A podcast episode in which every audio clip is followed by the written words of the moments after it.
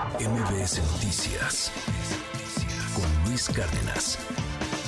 Le cuento sobre lo que está sucediendo con este anestesiólogo al que quieren meter a la cárcel, al que quieren eh, pues condenar por tráfico de drogas, hágame el favor, porque consiguió fentanilo para uno de sus pacientes, fentanilo médico, que, por cierto pues tiene una escasez importante.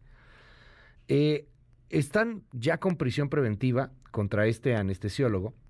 Él se encuentra prófugo porque pues sabe que va a terminar en la cárcel.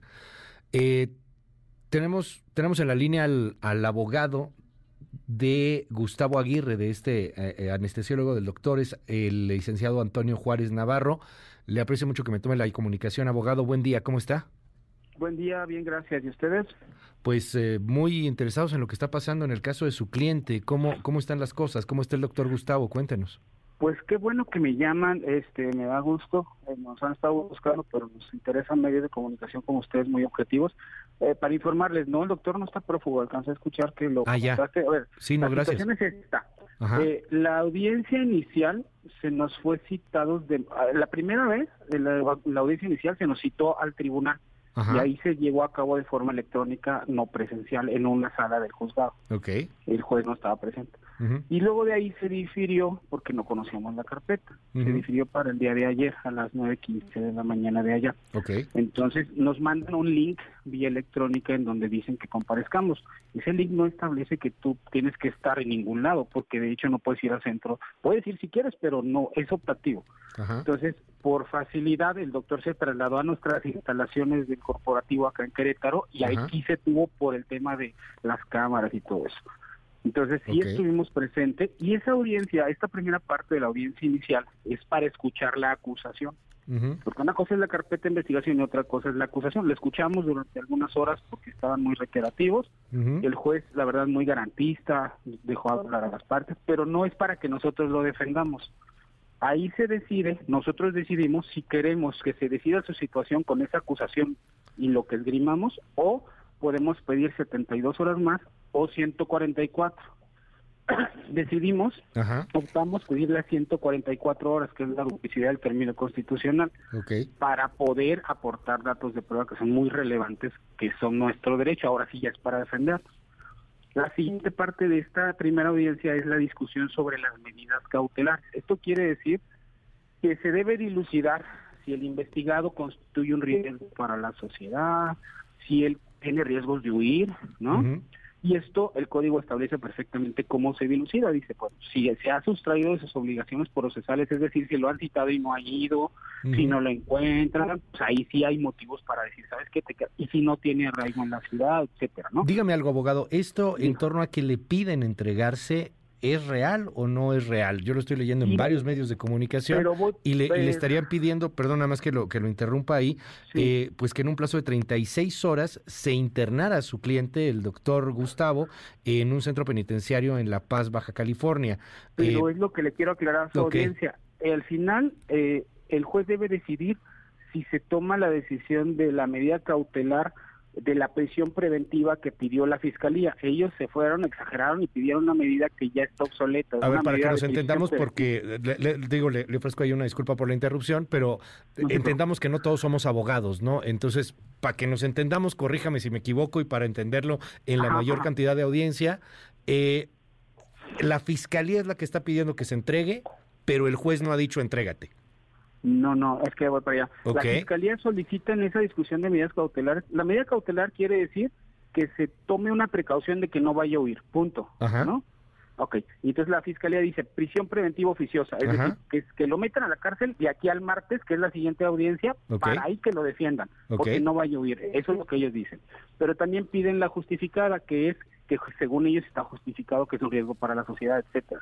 Y el juez decide otorgar la medida de la prisión preventiva oficiosa. Esa medida ya la Corte Interamericana le pues le ordenó al Estado mexicano que quede en desuso. Por eso nos sorprendió mucho la decisión del juez.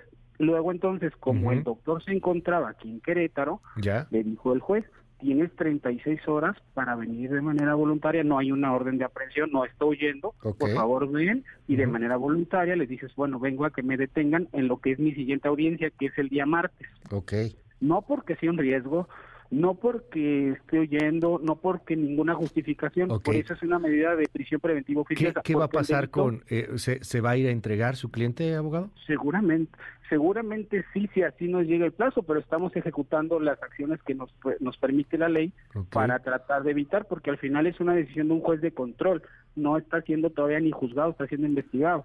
Entonces, a nosotros nos parece una medida inconvencional, totalmente contraria al derecho positivo mexicano y a la propia Constitución. Dígame algo. que eh, tramitaremos los recursos. más, allá, más allá de, este asunto legal, y, y, le aprecio mucho que me haya tomado la llamada, de verdad, abogado, ¿Cómo está emocionalmente el doctor Gustavo? Eh, entendemos lo que ha sucedido, o sea, él consiguió fentanilo eh, para eh, pues tratar de, estar ahí con, un paciente en particular. Hay un debate en torno a si lo podía hacer o no lo podía hacer, pero no, no es un narcotraficante, claramente. ¿Cómo está emocionalmente? ¿Cómo se siente su cliente? ¿Qué le dice el doctor?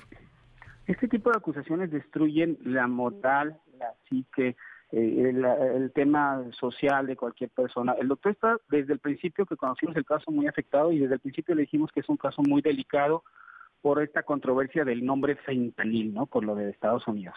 Entonces, este, ha habido, como ustedes ya saben, denuncias que hemos hecho en contra de los fiscales por corrupción, etcétera. Y pues la verdad es que es algo muy desgastante para él, pero más allá de él, todo el gremio médico ahorita está consternado. Nosotros representamos a 18 mil médicos y todo el mundo está consternado, que dicen que si van a parar los quirófanos, están muy molestos y muy consternados porque aparte hay mucha desinformación porque FGR hizo un comunicado que a mí me parece sesgado respecto a la, informatividad eh, objetiva, ¿no? Dígame eh, algo, eh, entiendo lo, lo legal, lo, lo, explica usted de, una manera muy clara, pero este es un país en donde el deber ser, pues francamente, no es, este, en donde la cosa es bien distinta. Si, si el doctor se entregara, aún así con todas las garantías que se prevé en la ley, confía en que pueda recuperar una libertad, oiga. Eh, o sea, hemos visto cómo de pronto llega alguien a, entregarse y ahí se queda años para que después le digan, ah, bueno, no, si eras inocente. ¿Está consciente su cliente de eso? Este, sí es un riesgo, pero pues eh, confiamos en, en, el tema de la defensa y en que al, final del día tenemos que entender que ahorita no está siendo ni siquiera juzgado, está siendo investigado y este juez de control solo controla la legalidad aparentemente del proceso de la investigación. Estamos en la etapa inicial, entonces hemos tenido casos así con control de detención donde ya nos buscan el médico detenido y la verdad es que siempre existen las herramientas jurídicas para pedir la revisión de medidas, para que se excarcele. Tuvimos un caso así en Chiapas en la pandemia en donde tardamos un mes en sacarlo y luego lo arraigo y luego ya libre, ¿no? y luego un año de amparos, pero no, nosotros confiamos en los tribunales y si algún juez o algún funcionario toma una decisión incorrecta, pues existen otros tribunales, ¿no? Eh, tengo entendido, corríjame si me equivoco, por favor, abogado, eh, el, el doctor Gustavo Aguirre habría adquirido cuatro cajas con seis ampolletas de fentanilo, ¿no? En una farmacia certificada en Guadalajara. Eh, ¿Por qué todo este operativo? ¿Cómo, se entera la fiscalía finalmente de, este asunto?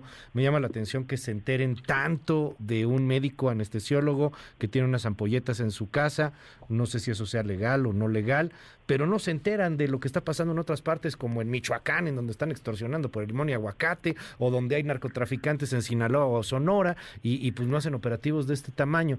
Pero, pues, ¿cómo se entregaron? Ahora sí que se lo pregunto pues así de manera más directa, ¿por qué tanta hazaña contra su cliente? Hace poco en la mañanera informaba a nuestro presidente de que en lo que va de su, de su gobierno se han incautado siete mil kilos de fentanil de uso lúdico, o sea, de, de, en polvo y sólido, que no tiene nada que ver con el médico. Ahí no obra ni una sola ámpula de, líquido que es médico. Y al año se incautan aproximadamente seis mil, de acuerdo a la, a la Comisión para la Prevención de, de, Adicciones, y, y, y el 1% es uso médico. Entonces, ¿cómo se enteran? Lo que pasa es que el doctor compró, y eso es algo que qué bueno que preguntas, este, el doctor no lo compró por internet. Lo que pasa es que el anestesiólogo se convierte en garante del medicamento porque no es un medicamento que yo te diga, a ver, y sabes que ten la receta y ve por él porque es delicado. Okay. Solo ellos como anestesiólogos, entonces como hay desabasto, lo compran en una farmacia en Guadalajara que ya le ha surtido desde hace dos años, este y muchos otros medicamentos, y la farmacia se lo manda por tierra. en FedEx. Esta empresa, cuando va en camino hacia su domicilio, ahí dicen, oye, pues aquí hay una caja que trae una receta, que trae un nombre, que dice fentanil, pues déjame la checo, ¿no? Y entonces hacen algo que se llama entrega vigilada, permiten que llegue a su casa para después solicitar al juez de cateo que les otorgue un cateo y luego van por ese fentanil. Eh, tiene entonces el fentanil, o sea, tiene el, fentanil ahí y, y, la investigación llega como concretamente a la Fiscalía General de la República. Me, impacta, insisto, la, la hazaña, el operativo, o sea, todo lo que se hizo, la parafernalia alrededor. Sí, es impresionante porque además, o sea, le da la noticia criminal el, agente de, la Guardia Nacional a la Fiscalía y la Fiscalía deja que llegue y entonces llegan con un operativo impresionante. Este, no está el doctor, no está la doctora, interrogan a sus hijas. Ayer mismo en la audiencia decía la, la MP reconoció que las metieron a un cuarto para aislarlas según esto. Eso es un daño irreparable para las niñas, ¿no? Ahora, bueno, ok, si ellos fueron legítimamente, legítimamente a buscar un, un, eh, un medicamento pues que tiene un nombre que, que, parece droga y van a ver si es legal o no su adquisición.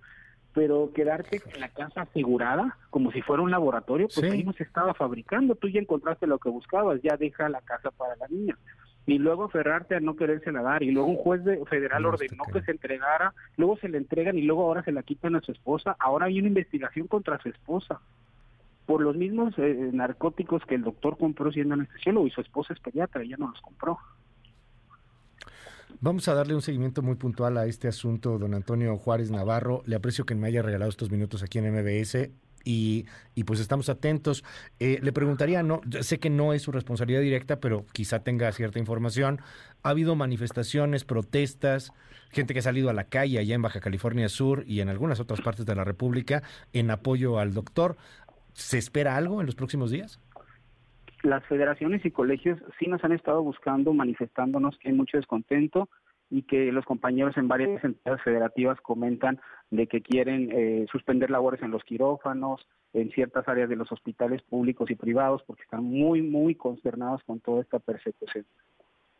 Gracias, abogado. Muy buenos días. Buenos días. MBS Noticias con Luis Cárdenas.